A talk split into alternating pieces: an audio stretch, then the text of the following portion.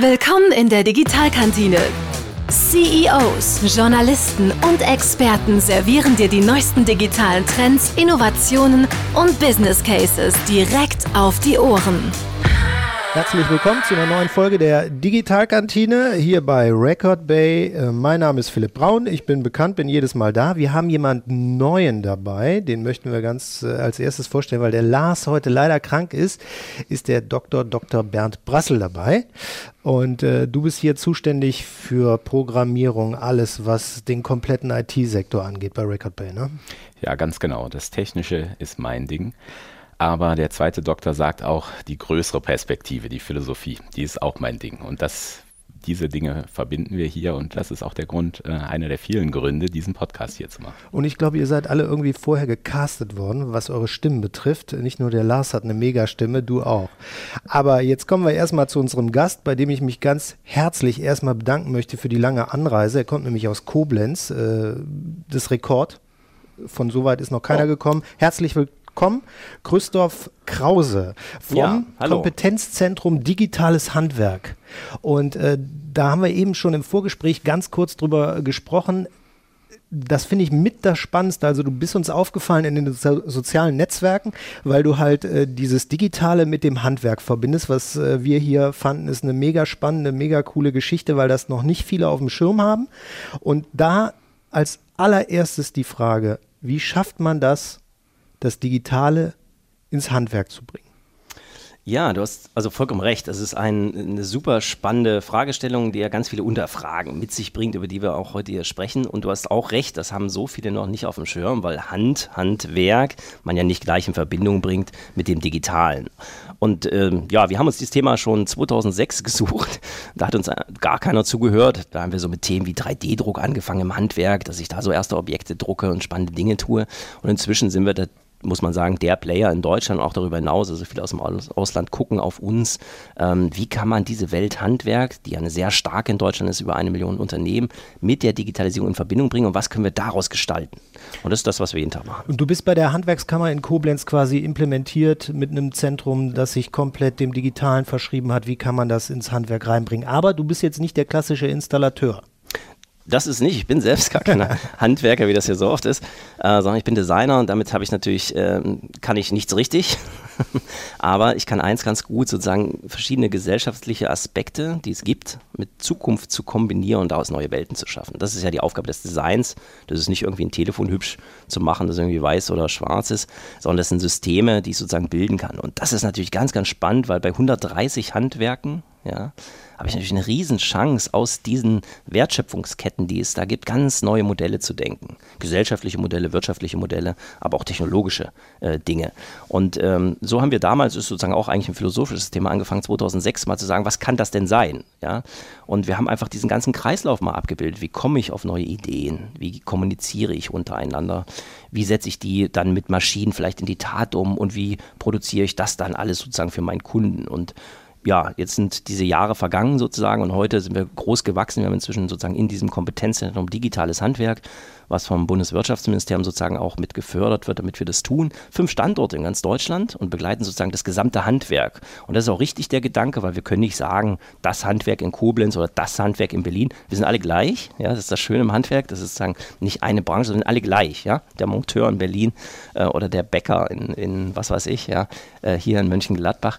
Ähm, das sind kernige Menschen und mit denen kann ich das sozusagen wunderbar machen, aber alle haben sozusagen eigentlich das gleiche Thema. Und da sind wir unterwegs und inzwischen sind wir so weit gewachsen, dass wir da wirklich ähm, eine große Anzahl an Unternehmern auch abdecken. Ja, wir haben ein wahnsinnig langes Vorgespräch geführt. Äh, Bernd war sehr spannend, denke ich. Also was man Allerdings. da so erfahren hat. Ist dir das Handwerk so im Digitalen schon aufgefallen wie jetzt gerade? Nein, überhaupt nicht. Es ist auch so, dass man häufig das Gefühl hat, Digitalisierung wird eher so mit Blick in die Vergangenheit. So, wir müssen was aufholen, wir sind hinten dran, wir müssen das auch so machen wie die anderen.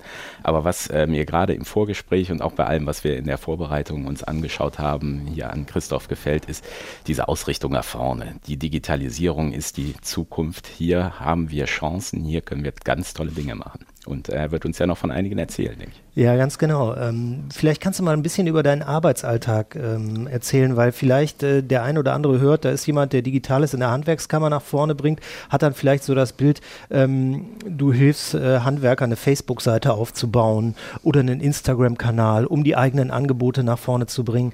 Aber das, was du machst, ist äh, komplett visionär und äh, baut auf einer ganz anderen Stufe auf. Es ist nicht das klassische Social Media, sondern wir sind da ganz woanders. Ähm, vollkommen richtig. Also ich will nicht sagen, dass Social Media nicht wichtig ist. Das ja, ist super wichtig. Also macht das alle, ja. Aber, ähm, aber, es geht natürlich um was vollkommen anderes bei uns. Ähm, ich mache vielleicht mal fünf Themen auf und daran ja. vielleicht auch so diesen Tagesablauf. Also erstmal sind wir so ein offenes Labor, wie ihr das ja auch habt. Die Tür steht immer offen und wir haben 3000 Quadratmeter Spielplatz gebaut. Man kann es wirklich als Spielplatz bezeichnen, der voll ist mit erstmal ganz tollen Maschinen. Ja, also Fünfachs-Fräsanlagen, Laser Laseranlagen, Wasserstrahlschneiden, also ganz, ganz viel tolle Technologie.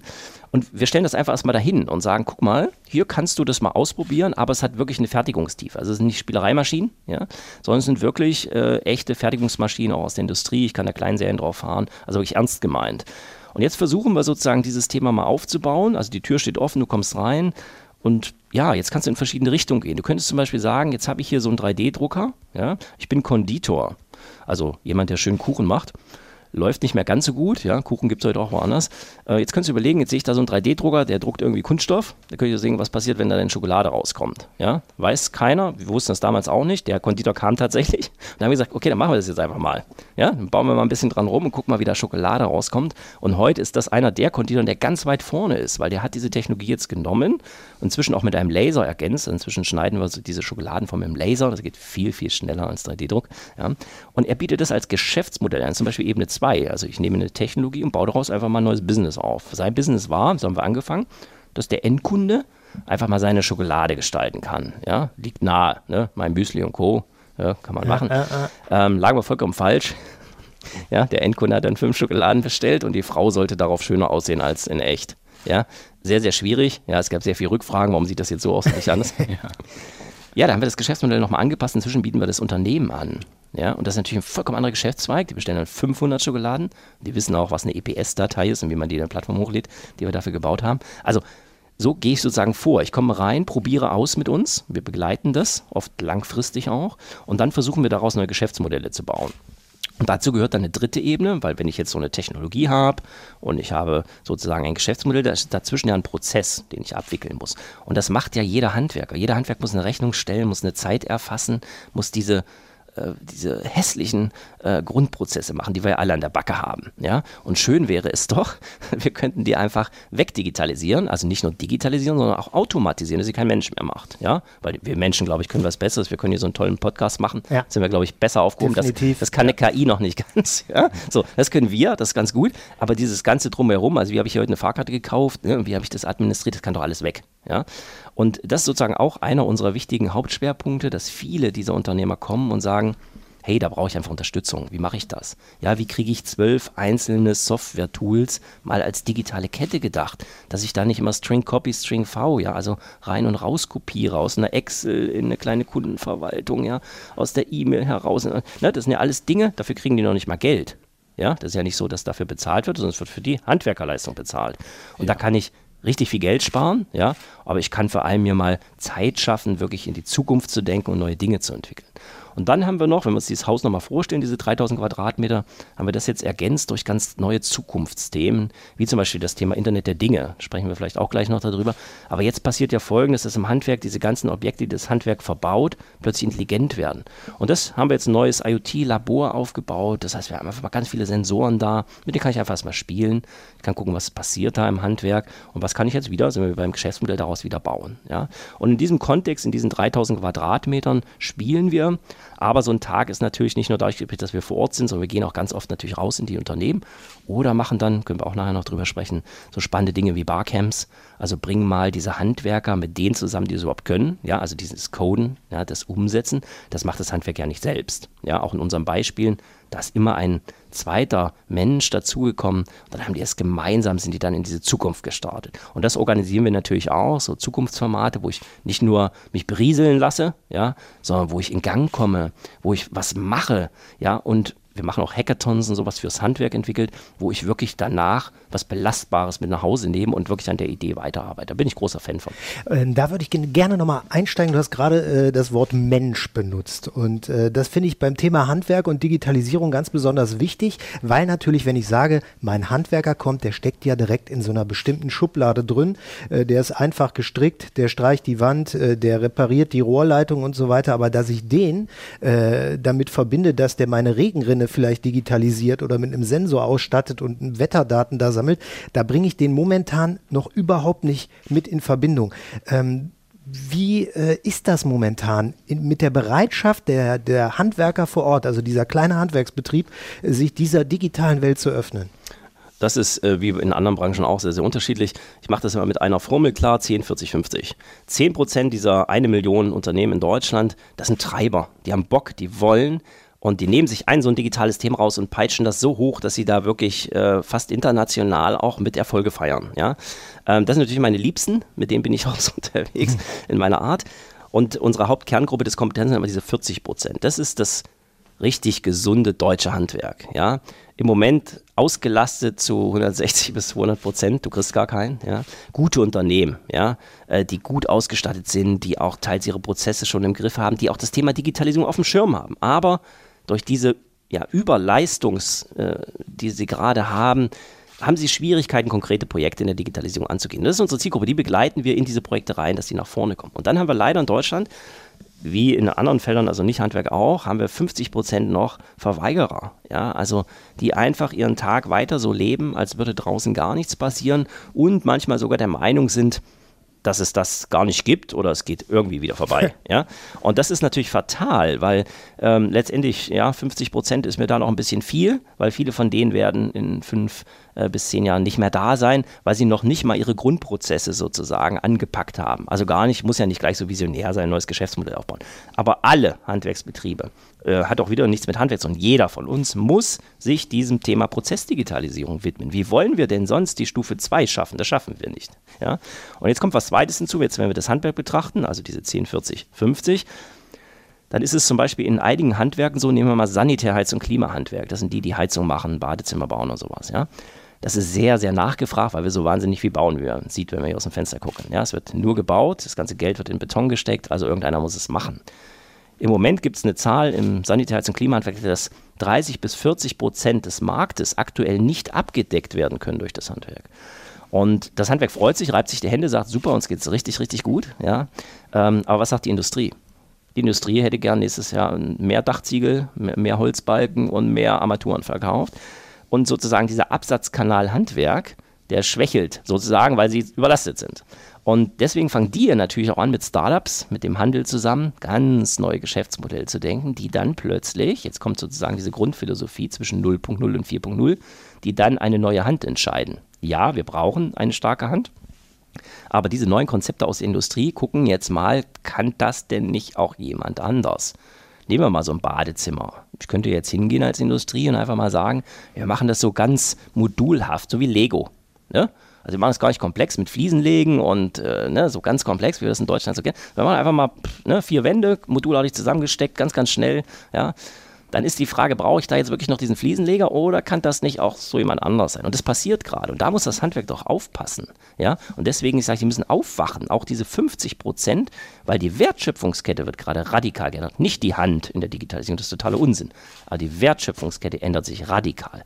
Auch aus dem Handel, sind wir doch ehrlich, auch der Handel weiß, dass er durch die Digitalisierung, sagen wir es mal vorsichtig, stark unter Druck geraten wird. Ja?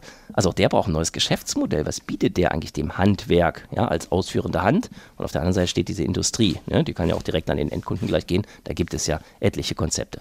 Und in diesem Punkt müssen wir einfach viel aktiver werden, weil das eine mega Chance für Deutschland ist. Wir sind ein Land mit sehr kleinen Unternehmen, ja, äh, geprägt. 99 Prozent aller deutschen Unternehmen sind kleine Unternehmen. Denkt man immer gar nicht, ne? man hört immer nur von den großen. Das ist totaler Quatsch, das sind die kleinen.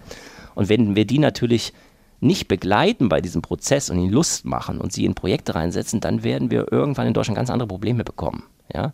Und daran arbeiten wir, das ist ganz spannend. Genau, und äh, du machst da auch nicht so eine Angstperspektive auf, sondern du hast den Hashtag auf dem T-Shirt stehen, einfach machen. Einfach machen, genau. Träumen. Träumen Visionen und machen, haben genau. und loslegen. Und äh, deshalb gibt es bei euch in Koblenz auch eine Bohrmaschine mit Alexa-Skill. Genau. Also, ne, wir, man muss ja mal anfangen. Und das Schöne ist doch, ich lerne doch nicht, wenn ich Theorie aufsauge. Ja, also ich kann jetzt irgendwie drei Bücher über Digitalisierung lesen, das kann man tun. Ich habe nichts gegen Lesen, alles gut. Ja, also lest bitte weiter, ja. Aber ich lerne doch wirklich als Mensch nur, wenn ich etwas ausprobiere, Fehler mache, diese Fehler wieder verbessere und dann das nächste Produkt habe. Und das ist doch eigentlich das, was das Handwerk kann. Ja? In der Industrie ist das gar nicht so einfach. Da musst du erstmal so eine Abteilung in Gang setzen. Ja? Da musst du vielleicht Startups gründen draußen. Das ich bin auch viel da unterwegs. Das ist gar nicht so unkomplex. Das Handwerk kann auch morgen anfangen. Ich gehe mal in die Werkstatt runter ja, und dann fange ich einfach mal an zu spielen. Hol mir mal jemand von außen, hol mir einen Kunden dazu und fange an, gemeinsam so ein Ding zu spielen. Ich nenne es mal Spielbein. Das Standbein haben sie doch, es läuft doch. Ja? Jetzt einfach mal anfangen zu spielen. Und das machen wir ganz viel mit so Handwerker-Startups nenne ich die. Also das sind jetzt nicht solche Skalierungs-Startups, sondern einfach Menschen aus dem Handwerk, die Ideen haben für neue Geschäftsmodelle. Mit denen spielen wir dann und bauen das auf. Du hast gerade, Bernd, eben schon ein paar Startups kennengelernt. Was fandst du am spannendsten? Also ich fand der Tisch, der mit einem redet, den fand ich schon ganz cool. Ja, das war auf jeden Fall ein sehr interessantes äh, Projekt. Ich wollte aber auch noch ganz kurz was äh, sagen zu den 50 Prozent äh, Verweigerern, die ja auch eben im, im Raum standen. Wenn ich mit äh, solchen Leuten in Kontakt komme, das ist dann meistens eben nicht professionell, weil die mich nicht ansprechen, hier mal mit Racket Bay irgendwie so ein Projekt umzusetzen. Schade eigentlich. Ja, genau, das ist ja aber auch irgendwo der Punkt. Und ähm, ich habe immer das Gefühl, ähm, für die findet Digitalisierung immer nur im Büro statt. Das heißt, äh, für die ist es in der Perspektive so, ich mache noch viel mehr von den Sachen, die ich eigentlich nicht machen will. Da muss ich wieder in die Schattenwelt hinein, ins Büro und mit den Dämonen kämpfen. Und äh, der Aspekt, den du da eben genannt hast, ist, ich glaube, das ist die Botschaft, äh, die da ganz entscheidend ist. Wir versuchen nicht noch mehr äh, von diesem Zeug zu schaffen, sondern wir versuchen es wegzudigitalisieren, genau, richtig. sodass man nachher eben gar nicht mehr im Büro sitzen muss und sich auf die Sachen konzentrieren kann, die wichtig sind. Und da ist dann auch die Brücke zu dem, was du gesagt hast. Das Handwerk hat es ja eben in der Natur gestalterisch zu wirken und dass dann die technischen Ideen auch kommen. Und wenn man dann einmal in dem, in dem Kanal ist, äh, eben auch digital dabei zu denken, dann kann ich mir sehr gut vorstellen, dass äh, sehr viele von den interessanten Startups rauskommen, von denen du ja noch berichten kannst.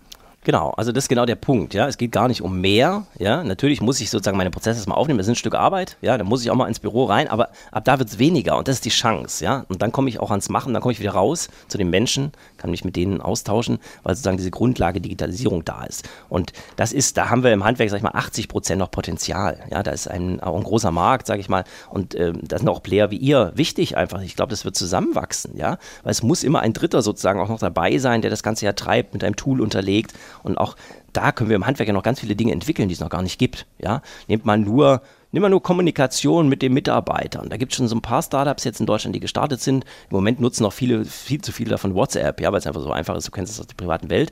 Aber auch sowas kann ich ja, wenn ich das erweitere, einfach wunderbar als Geschäftsmodell denken. Und so kann man alle Einzelprozesse mal durchgehen und überall wieder mehr Mensch werden, ja, mehr nach draußen kommen und mehr zum Kunden kommen. Das ist der spannende Weg. Bernd, du wärst doch so ein klassischer Kandidat, der mal eigentlich einen Hackathon mit dem Handwerk veranstalten könnte, rein theoretisch. Aber du bist wahrscheinlich noch gar nicht so mit Handwerkern in Kontakt gekommen, die dafür überhaupt den Horizont, äh, jetzt ist nicht böse gemeint, aber einfach auch die Ideen haben wahrscheinlich, oder? Ja, leider ist das tatsächlich äh, noch nicht so viel passiert. Aber ich habe eben auch schon, äh, ähm, als Christoph das erzählte, an die andere Perspektive gedacht. Für junge Coder ist das natürlich auch eine ganz tolle Sache.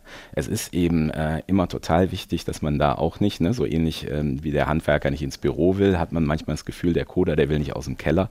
Das ja die, ist ja die andere Schublade dabei. Ähm, aber es ist eben eine unglaublich wichtige Sache, dass, äh, wenn man Programme schreibt, man eben mit den Leuten in Kontakt kommt, die das eigentliche Problem haben und das Know-how haben, was überhaupt abgebildet werden muss. Und äh, auch aus dieser Perspektive kann ich nur sagen, das ist eine ganz tolle Sache, diese beiden Seiten zusammenzubringen und etwas zu gestalten, was keiner von denen äh, hätte alleine hinbekommen können. Wie macht ihr das denn? Habt ihr dafür quasi dann auch diesen Spielplatz geschaffen, um diese beiden Seiten äh, mal zusammenzubringen, den einen aus seiner Werkstatt zu holen, den anderen aus seinem Keller und die da zusammenzusetzen. Also würdet ihr auch die Theorie unterstützen, dass Räume, äh, in denen man sich begegnen kann, für die Digitalisierung eine ganz wichtige Rolle spielen? Absolut richtig. Also beides, was du gesagt hast, dazu eine schöne Geschichte von gestern. Ich komme ja gerade von einem sogenannten Barcamp, ja, also einer Macherveranstaltung, wo genau diese beiden Welten sich endlich treffen können. Und ähm, Session 14, also Vorschlag für eine Session 14 kam von einem Coder, ja, der wirklich so süß, ich habe ihn auch so gelobt in meiner, in meiner Session dann, ähm, so nach vorne sich getraut hat. Er war jetzt nicht der große Kommunikator, muss man dazu sehen, könnte ich das ungefähr vorstellen. Und sagte, wisst ihr was, Leute, ihr Handwerker, ich bin hier Coder, ja, Und äh, ich öffne mich einfach heute mal zu euch und ich möchte einfach was mit euch zusammen machen. Das hat ihn sehr viel Mut gekostet, aber es war genau der richtige Weg. Der war total überbucht, seine Session, ja, weil die Leute den ja brauchen, ja. Und genau solche Werkzeuge, du hast eben gesagt, diese Räume zu schaffen, ja, äh, das ist unsere Aufgabe. Deswegen waren wir einer der ersten, die überhaupt das erste Barcamp in Deutschland fürs Handwerk gemacht haben, vor sechs Jahren, ja, in Koblenz. Ähm, und das nehmen wir sozusagen raus, auch aus unserer Location. Wir machen das schon in ganz Deutschland, ja, zu ganz verschiedenen Handwerkerthemen. Gestern war eins in Oldenburg von unserem Zentrum, wo wir Handwerk und Coder, digitale Denker, digitale Macher, Unternehmer zusammenbringen, dass die möglichst vor Ort schon ein Projekt starten. Das ist ja die Kunst, ja. Klar können wir die wieder berieseln, aber das bringt nichts, sondern wir müssen sie zusammenbringen in einem Raum, wo sie sich wohlfühlen und vor allem alle auf Augenhöhe sind, ja. Bei einem Barcamp typisch sich alle duzen, ja, äh, viele Leute in Handwerkerklamotten da waren, ja, und Werkzeug mit hatten. Also es war eine super Stimmung. Und wenn ich so eine Stimmung habe, dann entstehen da auch diese ersten Ideen. Und oft sind wir ganz überrascht, auch wir machen das jedes Jahr in Koblenz sozusagen, dass wir dann zwei Jahre später von einer Gründung erfahren, ja, die dann auf ihrer Webseite schreiben, wir haben uns auf dem Barcamp in Koblenz gegründet. Ja, haben wir gar nicht mitgekriegt, ja, als Veranstalter. Aber das ist natürlich das Schönste, weil genau deswegen machen wir das ja, sozusagen, dass da dieser Austausch stattfindet. Und das müssen wir eigentlich noch viel mehr machen, ja. Und unsere Aufgabe ist, das Handwerk dafür zu sensibilisieren, dahin zu kommen, ja. Und ihr müsst die andere Seite stellen, ja. Also Record Bay, ihr habt ja auch ganz viele junge Menschen sitzen hier um uns herum, hier bei diesem Podcast, die man sieht, die Ideen haben, die Vision haben. Wenn wir die jetzt mal konsequent, können wir gerne das nächste hier in Mönchengladbach machen, äh, zusammenführen, dann, äh, dann explodiert das. Und das brauchen wir. Ja, wie gesagt, das haben wir jetzt auch schon in mehreren äh, Podcast-Folgen immer und immer wieder gesprochen mit den verschiedensten äh, Leuten, die sagen, A, machen, machen, nicht äh, rummeckern oder sonst was. Machen und Räume wo man sich begegnet. Genau. Mega, mega wichtig. Mega wichtig, genau. Ähm, jetzt ist es äh, tatsächlich so, äh, du hast eben ein paar coole Startups vorgestellt aus dem Bereich Handwerk. Vielleicht für den einen oder anderen, der da nicht so eben mal eine Vision entwickeln kann. Vielleicht kannst du da noch mal ein, zwei Sachen vorstellen. Ähm, wie gesagt, ich fand die Geschichte mit dem Tisch mega spannend. Klar, ja. Mhm. Also nehmen wir mal so einen Tischler, ja. Tischler, Sieben-Mann-Betrieb aus einem kleinen Dorf, kleinen Städtchen äh, bei Koblenz. Und der Vater hat, wie gesagt, diese Tischlerei und die läuft natürlich auch gut im Moment. Ja, die machen so Holztreppen, so richtig klassisch, ja. Richtig geile Holztreppen, muss man sagen. Ja. Das läuft natürlich. Warum das läuft? Weil man Papa kennt in diesem Dorf oder Städtchen. Jeder weiß, ne, der Papa, das ist der Tischler, den spreche ich an. Das wird nicht immer so bleiben. Jetzt kommt so eine Tochter da ins Unternehmen und sagt, Papa, das ist schön, ja. Ich finde Handwerk auch richtig gut. Aber jetzt lass uns doch mal überlegen, wie können wir sozusagen diese ganzen Aspekte digitalisieren. Und äh, so hat sie damals mal angefangen, einfach zu sagen, okay, wenn wir jetzt hier in diesem kleinen Städtchen sind, ja, wie können wir das denn jetzt nach Berlin transportieren, nach München oder hier nach Mönchengladbach? Und sie war die erste, die einen 3D-Konfigurator einfach mal aufgesetzt hat fürs Tischlerhandwerk. Also nicht Plattenfräsen, sondern wirklich 3D, richtige Handwerksmöbel machen. Und zweites hat sie ein Chatmodul auf ihre Seite gesetzt, wo ich aus Instagram, Pinterest und sonstigen Sachen einfach mit ihr kommunizieren kann. Das dritte, dieses Spannende am Handwerk ist doch nicht, dass jetzt hier ein Tisch steht, ja, sondern wie ist denn der entstanden? Wo kommt der Baum her? Ja? Wie pflege ich den Tisch? Und wer ganz konkret bitte hat ihn eigentlich gebaut und wie? Ja? Und diese ganzen Informationen, die werden gefilmt und werden diesen Kunden, die diesen Tisch kaufen, exklusiv zur Verfügung gestellt. Ja? Das heißt, er sitzt jetzt in Berlin mit seinem iPad oder sonstigem und kann sozusagen diese Geschichte einfach abrufen. Und das macht sie inzwischen, indem sie einfach auch QR-Codes einlasert, sehr hochwertig in diese Tische und dann kann ich einfach mit diesem Tisch schon mal kommunizieren. Und jetzt sind wir noch einen Schritt weiter gegangen. Wir hören nie auf zu denken. Ihr seht, was da drin steckt. Das ist ja schon ein Schritt, sich so zu entwickeln, auch erfolgreich zu werden. Sie hört nicht auf. Sie hat jetzt von diesem Internet der Dinge erfahren, dass irgendwie Tische ja dann wohl auch mit dem Internet kommunizieren können. Und jetzt wartet sie wieder nicht und liest Bücher, sondern sie sagt, lass uns mal ausprobieren. Und das haben wir gemacht gemeinsam, mit, auch mit der Universität Koblenz zusammen, also mit so richtigen Cracks ja, aus der Programmierszene, haben wir einfach mal das erste deutsche Holz gemacht, sozusagen, nicht nur erdacht, sondern auch gemacht, mit dem du chatten kannst. Ja, du kannst diesem Stück Holz eine WhatsApp-Nachricht schicken und das Holz antwortet dir, wie es ihm geht. Jetzt denken wir, also, wieso sollte Holz sagen, wie es ihm geht? Was soll dieser Unsinn? Aber für so einen Tischler gibt es interessante Fragen. Zum Beispiel, wie feucht ist das Holz? Also Holzfeuchtigkeit. Wie ist die Umgebungstemperatur? Wie ist die Raumfeuchtigkeit? Das sind alles Faktoren, die auf Holz einwirken und ganz, ganz wichtig sind für die fachliche Arbeit eines Tischlerhandwerkers. Und das haben wir gebaut, einmal für Papa im Lager und auf einer Baustelle. Und jetzt aber eben auch ganz neu für die Julia in einem Tisch. Und jetzt stellt euch mal diesen Tisch, wir sitzen auch gerade an einem wunderschönen Eichentisch, ähm, der würde mit uns reden. Also der würde jetzt irgendwie sagen, hi, ich heiße äh, Klaus, Ja? Du hast 97 Mal an mir gefrühstückt oder schon 30 Podcast-Sendungen hier aufgezeichnet, ja. Und jetzt ist hier meine Eichenoberfläche echt schon ganz schön ausgetrocknet und ich möchte mal gepflegt werden, ja. Und zeig dir auf deinem iPhone oder Samsung einfach mal an, hier kauf das Pflegeöl bei der Julia mit einem schönen Lappen dazu und dann pflegst du mich ein, das geht so und so, ja. Also, sie hat es erkannt und sofort gebaut und überlegt jetzt, wie kann man daraus ein Geschäftsmodell machen. Dahinter steckt doch aber ein, eine wunderbare äh, Zukunftsperspektive. Denn ja, jedes Objekt, was das Handwerk in der Hand hält und dann dem Kunden einbaut oder ihm liefert oder gar produziert, wird zukünftig intelligent sein und wird sprechen über das Internet. Und das kann ich ja mir jetzt mal ausdenken. Wie sieht das denn jetzt bei einer Dachrinne aus? Das machen wir übrigens auch gerade. Also Thema Dachdecker kennt ihr auch ein Handwerk, ja? Irgendeiner deckt das Dach ja, jetzt ist diese Dachrinne wieder verstopft, weil da Laub reingefallen ist. Ne? Klar, kennt also entweder jeder. kennt jeder, das Ding verstopft, verstopft, verstopft und irgendwann läuft es da oben über und dann rufst du halt an. Ja, ja mach doch einen kleinen Sensor da rein und schon bevor das Ding verstopft, wird automatisiert ein Termin mit dem Handwerker deiner Liebe äh, vereinbart und dem hast du da irgendwie, jetzt hast du irgendwie 5 Euro im Monat, ja, und dann kommt der, macht das einfach weg, du kriegst das gar nicht mehr mit. Und es ist immer schön. Diese Dachrinne ist immer sauber, immer gepflegt, immer gut. Das kannst du jetzt auf alles machen. Ein, ein eine tolles äh, Startup aus, äh, Handwerker-Startup aus äh, der Nähe von Trier, die Janet Spanier, ähm, die hat schon drei Startups gegründet aus Handwerksprozessen. Die hatte jetzt gerade auf dem Hackathon auch noch eine Idee und hat damit den Nerv der Zeit getroffen, liebe Leute. Äh, ja, erinnert euch mal zwei, drei Wochen zurück an die Schneechaos in Bayern mhm. und die Fernsehbilder, wie Leute mit so Schneeschiebern auf ihren Dächern äh. versucht haben, diesen Schnee darunter zu kriegen und wirklich Angst hatten, dass ihre Buden da einbrechen. Ja? Jetzt macht ihr doch einen einfachen Sensor in diese Dachoberfläche rein, dann könnt ihr schön mit eurem iPad da drin sitzen in dem Haus und ihr wisst genau, hält es noch oder hält es nicht. Ja, und wenn es eben nicht hält, dann musst du hoch und musst was tun. Und wenn nicht, kannst du halt unten in der warmen Stube sitzen. Das ist noch eine tolle IoT. Das muss ich jetzt einfach nur umsetzen. Ja, jetzt war es ein bisschen spät, weil es steht schon wieder weg, aber fürs nächste Jahr kann man das denken. Und so könnte man jetzt sozusagen jedes Handwerk durchgehen. Das tun wir auf diesen Hackathons. Und für die 130 Handwerke gibt es unzählige Lösungen Richtung IoT. Und das ist so spannend. Also hier kann man wirklich Zukunft gestalten. Ja. Wie viele sind dir denn davon schon begegnet, Bernd? Ähm, äh, wenn, wenn ihr Anfragen äh, bekommt, denke ich mal, für Programmierung und so weiter, sind das eher die großen oder äh, äh, größeren Hersteller, die dann anfragen, die Ideen haben, aber so kleinteilig wahrscheinlich noch nicht. Ja, vielfach sind es äh, schon äh, die großen Hersteller, mit denen wir sprechen. Das ist schon richtig. Aber ich glaube, ähm, eine Verbindung, die hier auch eine Rolle spielt, sind vielleicht eben auch Leute, die die Webplattformen machen, weil ähm, da natürlich auch der ähm, der Geist, der Unternehmergeist jetzt sehr ähnlich ist zu dem, was Christoph erzählt. Und da ist zum Beispiel äh, ein Projekt, was wir auch äh, gerade machen, gar nicht so weit entfernt von dem 3D-Konfigurator für die Möbel. Da geht es eben darum, dass man äh, auf sehr schöne Weise visualisiert, wie denn die Dinge, die man kaufen kann, für, für sein Wohnzimmer denn auch zusammenpassen. Sodass dann der 3D-Konfigurator für die Möbel dann aber von äh, Innenarchitekten, die eine Ahnung haben und schön designen können, in Welten gesetzt wird, die ähm, dann mein Wohnzimmer auch schon vorher zu Leben erwecken, sodass ich dann auch eine ganz andere äh, Inspiration habe, vielleicht tatsächlich einen solchen äh, teureren Tisch zu investieren und zu sagen, oh ja, wenn ich das so mache, das ist meine Vision, so kann das dann bei mir aussehen. In meinem Grundriss, mit meinen Maßen, da wo meine Fenster sind und so kann das sein.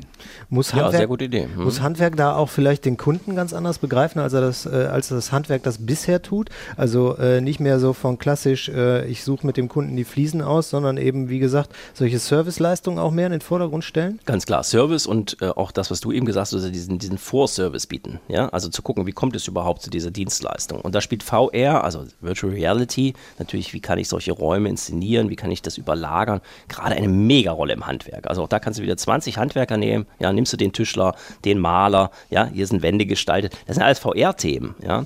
Und da gibt es schon erste Startups, die das äh, sozusagen auch auf nehmen sozusagen aus dem Handwerk. Das wird also auch für euch, denke ich, ein großer Markt, weil ja klar, dahinter muss ein digitales Tool liegen, was das überhaupt abbilden kann. Und äh, da könnt ihr gleich noch einen zweiten Aspekt mit reinnehmen. Jetzt haben wir diesen Vorservice, aber jetzt nimmt man nur das Thema Bildung allein und VR und Handwerk. Ja. Auch da habt ihr jetzt wieder 130 Gewerke. Wir haben in Koblenz jetzt die ersten ähm, äh, VR-Schweißanlagen. Also dass unsere Lehrlinge und Meister lernen da zum Teil jetzt an VR-Maschinen. Das liegt auch im Schweißen sehr nah, weil du sowieso schon diese hässliche Brille auf hast. Mhm, ja. so. Und, da musst du dich ähm, nicht groß umstellen. Genau. Ja. Aber natürlich gab es am Anfang sehr viel äh, erstmal Skepsis. Und selbst ich, ich ihr merkt ja, ich bin ein starker Zukunftsdenker, aber ich, auch ich dachte, wow, also weil ich so ein bisschen Schweißen kenne, ja, also diese nötige Fachkompetenz und Detailtreue versus den Materialien, die du schweißt, kann man das wirklich VR-technisch abbilden. Und ich, wir sind alle gemeinsam, also auch die Hardcore-Verweigerer, ja, so äh, begeistert von diesen Dingern und natürlich auch diese jungen Menschen, die da dran sitzen, weil das natürlich auch so einen Gaming-Effekt hat. Ja, du spielst ja wie ein Computerspiel eigentlich bei einer Schweißnaht. Ähm, das ist gigantisch. Und diese Qualität, die da rauskommt, also die, auch diese realistische Abbildung, das ist, äh, das sollte sich jeder mal angucken. Das ist gigantisch. Und das wird ja jetzt auch mit jedem Handwerk passieren. Ja?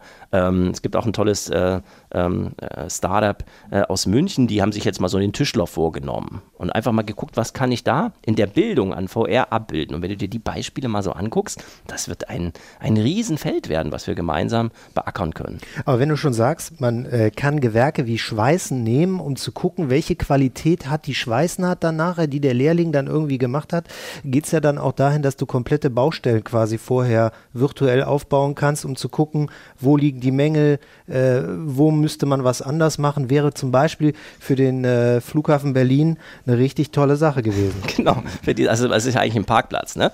Äh, es ist ja ein Parkplatz, der da fertig gebaut werden sollte und du hast vollkommen recht, das ist gerade ein Riesenthema für das Handwerk, aber auch alle, die daran beteiligt sind und man nennt es in Deutschland und auch international BIM, boah Gott, was ist das? Building Information Modeling. Ähm, es ist genau das, was du eben gesagt hast. Das heißt, bevor wir diesen Flugplatz da anfangen, in die Erde zu rammen, setzen wir uns doch mal vorher alle ein, ein revisionssicheres dreidimensionales Modell und wir sehen dann diesen Flugplatz nicht nur dreidimensional, sondern wir, jedes Bauteil ist schon drin, was später auch reinkommt und auch mit all seinen Daten. Ja? Wie schnell brennt das? Und das ist ja da das Problem, dass diese ganzen Sachen eben nicht stimmen in Berlin. Ja? Äh, wie verhält sich das miteinander? Und das ist genau das, was kommt und wahrscheinlich äh, auch 2020 für Bauwerke über 5 Millionen Pflicht wird. Ja? Wenn du dich dann aber jetzt fragst, wie weit sind wir denn? Ja? Also wie können wir denn die Daten da einstellen? Wer hat welche rechte Rolle da drin? Wie machen wir das? dann wird es dann doch äh, gerade im Handwerk schon relativ dünn. Und an diesem Thema müssen wir arbeiten. Deswegen haben wir gerade ein nagelneues Zentrum auch gegründet in Krefeld, was sich nur diesem Aspekt Building, Information Modeling widmet, was natürlich auch einen starken VR-Kontext hat, weil wenn ich dieses Modell vollkommen richtig dann denn mal einmal habe, ja, dann können wir auch zu dritt schon mal zusammen durchgehen und sagen, nee, komm, hier nochmal anders das nochmal weg, hier, das schieben wir ein bisschen darüber und alle anderen Daten werden sozusagen automatisiert mit angepasst. Ja? Und äh, du sagtest von Flugplatz, das ist ganz lustig. Auch da kommt tatsächlich jetzt schon BIM zum Einsatz. Also ähm, man lacht ja immer darüber, aber eigentlich ist es ja wirklich ein todernstes Thema. Warum? Und das trifft für die ganze Digitalisierung zu, es ist zu komplex geworden. Ja? Der Mensch ist nicht mehr in der Lage, die Komplexität, die dort geschaffen wurde, äh, zu managen und äh, ja, sozusagen in Arbeit zu übersetzen. Und dazu braucht es digitale Systeme. Wir können das nicht mehr. Ja? Und da kann man jetzt weinen und sagen, Gott, warum haben wir das gemacht? Jetzt sind wir sozusagen abhängig. Äh, ich kann es natürlich auch umdrehen, denken, wieder in die Zukunft denken, sagen, lass uns doch eine wirkliche, ein digitales KI-System bauen, was uns dabei unterstützt, diese Komplexität in gute Dinge umzusetzen. Und in Berlin ist es tatsächlich jetzt so, also diese Mängel, die es dort noch gibt, es sind noch über 270.000 Mängel in diesen Bauwerken, die abgearbeitet werden müssen, die werden jetzt in BIM sozusagen gemanagt, dass ich überhaupt weiß, was ist jetzt wann wo, wann muss wer welchen Mangel abschließen, damit der nächste dann gemacht werden kann. Das kann nur ein digitales System machen, ja, in Unterstützung mit den ganzen Faktoren. Und da müssten wir uns doch eigentlich in Deutschland schleunigst aufmachen, da Weltmarktführer zu werden. Ja, warum warten wir? Worauf wollen wir warten? Ja, also das können wir doch nur wirklich. Wir können, wir haben ein geiles Handwerk, das gibt es weltweit gar nicht nochmal. Das ist, ist so, ja. Wir haben kein Facebook und kein Google, aber wir haben das. wenn wir das jetzt aber nehmen und mit Digitalisierung so koppeln, dass daraus solche Systeme werden, na, herzlichen Glückwunsch. Ja, das reißen uns die Chinesen aus den Händen. Ja, und vielleicht bezahlen sie uns dafür auch noch. Das wäre ja ganz klar. das wäre das Beste. Also einfach machen, halten wir definitiv fest. Ähm, was wir auch immer versuchen, so ein bisschen in den Podcast-Folgen äh, rauszuarbeiten, wenn wir uns hier treffen mit das passt übrigens äh, total super zu unserem Storytelling, weil wir immer sagen, die Digitalkantine äh, ist so der Treffpunkt für die Menschen der digitalen Werkbank, die zu uns kommen, auf dem Kaffee so ein bisschen äh, was erzählen, was sie machen. Ähm, das hast du jetzt heute schon sehr eindrucksvoll gemacht. Was wir auch mal so ein bisschen äh, rausarbeiten wollen, ist der Mensch, der dahinter steht. Und ähm, das ist bei dir auch ganz interessant, dass du das Nicht-Digitale sehr liebst. Du hast eben schön erzählt, äh, du bist in deiner Freizeit jetzt äh, gerne immer im Weinberg. Genau. Also du brauchst ja. dann doch noch den Kontakt zur Erde, zum Echten. Ne? Ja, ich glaube, das brauchen wir sogar immer mehr. Ja, also gerade die, wie wir drei am Tisch, wir gucken ja den ganzen Tag auf diese, diese Screens, ja, und äh, verlieben uns da drin. Und irgendwann äh, will man ja auch wieder was Echtes machen. Das ist gerade ein weltweiter Trend, den man beobachtet. Die ganze Maker-Szene, die international äh, entstanden ist, äh, spielt das sozusagen. Das heißt, wir brauchen das Echte, um uns wohlzufühlen, um wieder was zu tun. Richtig, ich komme vom Rhein, da gibt es viel guten Wein und Mosel und habe mir da so einen kleinen alten Weinberg gekauft und spiele da jetzt äh, irgendwie mit meiner Hake rum. Ähm, das ist erstmal lustig, aber ich empfinde dabei wirklich eine hohe Befriedigung. Aber gleichzeitig natürlich auch, wenn ich Instagram mache oder sowas, auch eine hohe Befriedigung. Also so beides zusammen, ja. Und ich glaube, auch das wird wieder ein ganz, ganz großer Markt. Da haben wir auch wieder Handwerk drin, ja, Landwirtschaft und sowas alles. Und dieses Digital. Und wenn ich das zusammenkriege, weil ich kann ja auch auf meinem Weinberg sitzen und digitale Dinge anbieten, mache ich auch manchmal, ähm, dann können wir das tun, ja. Dazu bräuchten wir allerdings dann mal flächendeckend Netz. Da können wir ja vielleicht noch ein bisschen was machen ja, in Deutschland. 5G wäre da sicherlich nochmal ein Thema, auf das man eingehen würde. Könnte man Trauben auch mit Sensoren ausstatten, um zu gucken, ähm, wie gut die sind? Du lachst. Es Hast ist, schon probiert, Es ist, ist gerade ein ne? Projekt, was, äh, was im Rahmen auch äh, dieses Hackathons als Bachelorarbeit äh, an der Universität in Koblenz entstanden ist. Ähm, gerade ein Riesenthema, gibt auch ein Startup schon aus Rheinland-Pfalz zu dem Thema. Äh, Weingard heißt das, ganz interessant, was sie machen. Ja, ich kann nämlich, äh, also im Moment äh, so, so ein Wein, es gibt Bio-Weine und es gibt natürlich auch andere, die da so mit so einem Hubschrauber drüber fliegen und dann das da ablassen. Ähm, jetzt kann ich nämlich hingehen und kann das jeder einzelnen Pflanze zuteil werden lassen. Ja, äh, das können wir jetzt von Wein auf die ganze Agrarwirtschaft sozusagen äh, übertragen. Wenn ich sozusagen einen Sensor habe, der das Einzelpflänzchen sozusagen administriert, mir sagt, wie weit ist das, was braucht es, wie viel Wasser braucht das, damit daraus auch ein wirklich guter Wein wird. Und jetzt können wir noch weiter denken, das ist auch mit bedacht sozusagen in den Ideen, die wir da hatten. Könnte ich ja wirklich mal Weinflaschenweise, also wenn du so Wein kaufen gehst, okay, der eine kostet 7 Euro und der andere irgendwie 400, ja, hm, weiß ich auch nicht. Ist das jetzt, ja, so. Jetzt könntest du mit diesen Sensoren, könntest du flaschenweise nachweisen, wie teuer die eigentlich wirklich im Wert ist auf Grundlage der Daten. Oh, da kriegen jetzt Oh, aber, wow, ich, ein paar wow. Leute genau, Angst, da oder? kriegen jetzt ein paar Leute Angst, genau. Aber du kannst ja erstmal damit anfangen, sozusagen, dass du nicht mehr ganz so viel Pestizide und sowas da drauf machst und Düngung, und, sondern machst das sozusagen ganz justiert nach Pflanze, weißt dann auch, wie weit ist jede Pflanze, du kannst sozusagen die Farben da tracken aus den Blättern und dem Weintraum. Und du kannst natürlich auch mal weiterdenken. Ich Also- hätte ja Lust.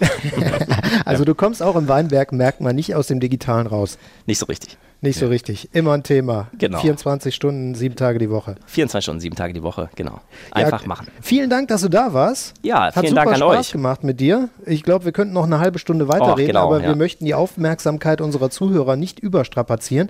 Nochmal vielen Dank, ähm, dass du diesen langen äh, Weg äh, hier äh, hingemacht hast, auch wenn er natürlich mit einem Barcamp sehr gut gepasst hat. Alles äh, miteinander gut verbunden. Und äh, Bernd, ich glaube, wir sollten auch mal über einen Hackathon fürs Handwerk hier nachdenken. Ja, allerdings. Also ich gehe auf jeden Fall hoch inspiriert hier aus dem, aus dem Meeting raus und ich denke, da wird sich noch einiges ergeben. Er hat es ja eben gesagt, in schöner Atmosphäre, man spricht über solche Sachen, da müssen die Projekte entstehen und vielleicht äh, ja, legen wir gleich los und einfach machen. Genau, einfach machen. Vielen Dank, Christoph Krause, dass du da gewesen bist vom Kompetenzzentrum Digitales Handwerk in Koblenz.